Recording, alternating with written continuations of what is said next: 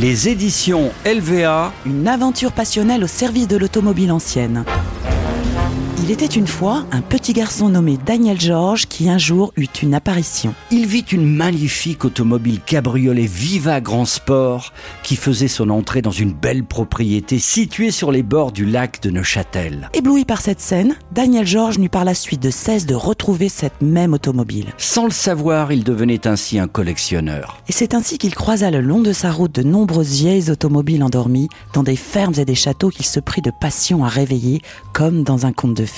Il décida donc de les restaurer. Mais que de difficultés à cette époque pour trouver une épave ou une pièce détachée, soigneusement cachée dans de vieux garages ou des abris en planches blottis dans des endroits reculés de France. Et c'est ainsi qu'un beau jour de l'année 1976, ce collaborateur de presse d'un journal local de Seine-et-Marne eut l'idée et l'envie de lancer un magazine hebdomadaire consacré à la passion de l'auto ancienne avec plein de petites annonces qui paraîtraient chaque semaine.